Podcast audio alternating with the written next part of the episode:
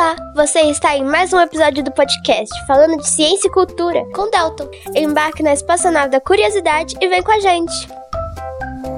O que são os pontinhos brilhantes que vemos no céu? É verdade que as aves são dinossauros? Mas por quê? Por que o céu é azul? É verdade que as pessoas todas também são animais? Ciência é legal porque ajuda a gente a aprender mais sobre a natureza. Vem com a gente! Iniciando sequência de ignição. 5, 4, 3, 2, 1, 0. Motores acionados. Decolagem.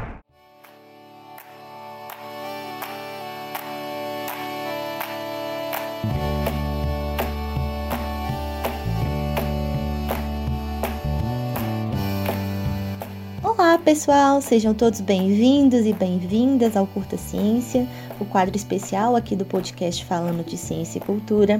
Meu nome é Vitória e é um prazer imenso estar aqui com vocês novamente. Hoje, para desvendar de que são feitas as estrelas. Ou melhor, como nós conseguimos descrever os elementos químicos que compõem uma estrela ou a atmosfera de um exoplaneta mesmo que estes estejam a milhares de anos-luz da Terra? São boas perguntas, né? Vamos tentar responder? Você está em mais um Curta Ciência.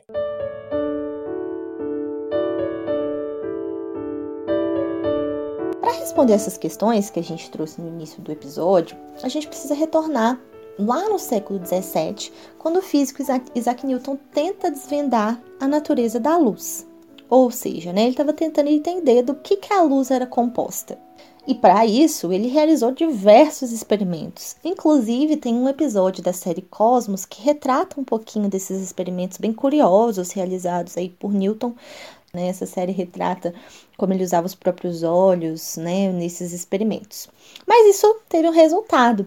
Em meados de 1670, né, ele conseguiu demonstrar que a luz branca emitida pelo Sol, quando passava por um prisma de vidro, ela se decompunha em diferentes cores, as cores do arco-íris, formando o que a gente chama de espectro, né? que nada mais é do que aquela variação de cores do vermelho ao violeta, passando gradualmente pelo laranja, amarelo, verde e azul. Mas além do Sol, a gente tem diversas outras estrelas no nosso céu noturno, né? O que aconteceria se a gente analisasse a luz emitida por outras estrelas, por essas outras estrelas que nos acompanham na nossa trajetória cósmica? Bom, para essa pergunta, né, a gente tem a contribuição aí de muitos cientistas posteriores a Newton e também contemporâneos, muitos ainda estavam, se dedicavam a entender a natureza da luz, né? É bom lembrar que o próprio Einstein tinha muita curiosidade para entender o que era a luz, mas o fato é que né, os experimentos realizados pelo Newton foram fundamentais e inspiraram outros cientistas nos séculos, nos anos e nos séculos seguintes, que contribuíram de fato com a evolução dos saberes nesse campo. Alguns deles, por exemplo, né, repetindo os experimentos, acabaram encontrando outros resultados e também propuseram né, novos caminhos de interpretação desses espectros já coletados. Enquanto isso, outros cientistas também trabalhavam na produção de tecnologias que são utilizadas até hoje, né? E que são capazes, né, que tornaram possível a coleta desses espectros hoje uh, um instrumento né, mais potente que nós temos para que a gente consiga analisar os espectros das estrelas, né, coletar e analisar, é o espectroscópio. Mas para responder né, a pergunta do que as estrelas são feitas, né, desvendar a composição química das estrelas, uma outra invenção científica, né, uma outra tecnologia foi muito importante. Essa tecnologia ela tornava possível né, é, vaporizar diversas substâncias químicas a partir da sua chama. Os cientistas né, que deram o nome para essa tecnologia de bico de Banzer é, realizaram diversos experimentos né, durante alguns dias utilizando sódio, mercúrio, cálcio, entre outros elementos. Mas a partir dos seus resultados é que foi possível concluir que cada elemento químico produzia linhas com sequências de cores e espectros próprios, que eram inconfundíveis, como se fosse uma assinatura. Por exemplo, o sódio produzia linhas amarelas, já o mercúrio produzia linhas amarelas e verdes, enquanto que o cálcio produzia linhas em diversas posições, mas com predominância do vermelho, verde e amarelo. E é a partir desses resultados, né, da soma desses trabalhos científicos aí realizados em tantos séculos, né, a dedicação de tantos físicos e, e pesquisadores, que hoje, na atualidade, seja possível que quase todas as informações sobre as propriedades das estrelas sejam obtidas de forma direta ou indireta por seus espectros. Por exemplo, além da composição química, né, a cor da estrela vai refletir diretamente na sua temperatura. E, ao contrário do que intuitivamente a gente pensa, né, quanto mais vermelha a estrela, menos quente ela é. é as, já as que predominam os tons brancos ou azulados, essas sim são mais quentes. Além disso, ainda que as estrelas possuam linhas espectrais diferentes, Hoje já sabemos, né, sobretudo a partir do trabalho da cientista Cecília Penny, e é importante ressaltar aqui que ela teve o seu trabalho ridicularizado na, na academia científica da sua época, né? E aqui entram muitas discussões né, sobre o papel feminino na ciência.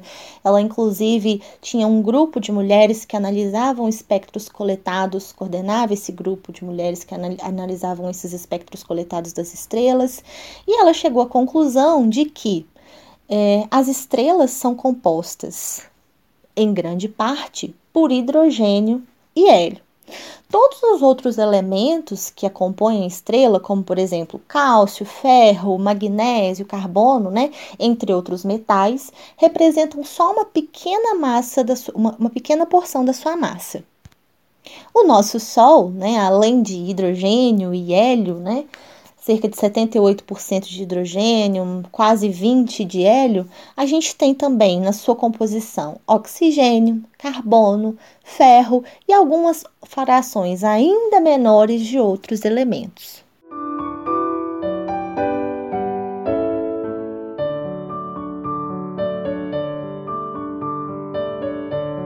Bom, caminhando aí para o final do nosso episódio, é, eu queria destacar aqui Compreender a composição química das estrelas e dos exoplanetas, né, de outras estrelas que não o nosso Sol, é fundamental nas pesquisas da astrobiologia, sobretudo no sentido de que é, o que nós temos são candidatos à vida, né?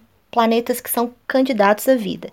E além de diversos outros fatores, como tamanho da estrela, posição do planeta, a composição química né, desse planeta e da sua estrela matriz é fundamental para que esse planeta seja então considerado como um possível candidato a abrigar vida. Além disso, pessoal, também quero ressaltar aqui né, o meu lugar de fala enquanto bióloga. Muitos dos trabalhos que eu apresentei para vocês, né, todo esse caminho científico aqui, engloba áreas bastante complexas, sobretudo no campo da física.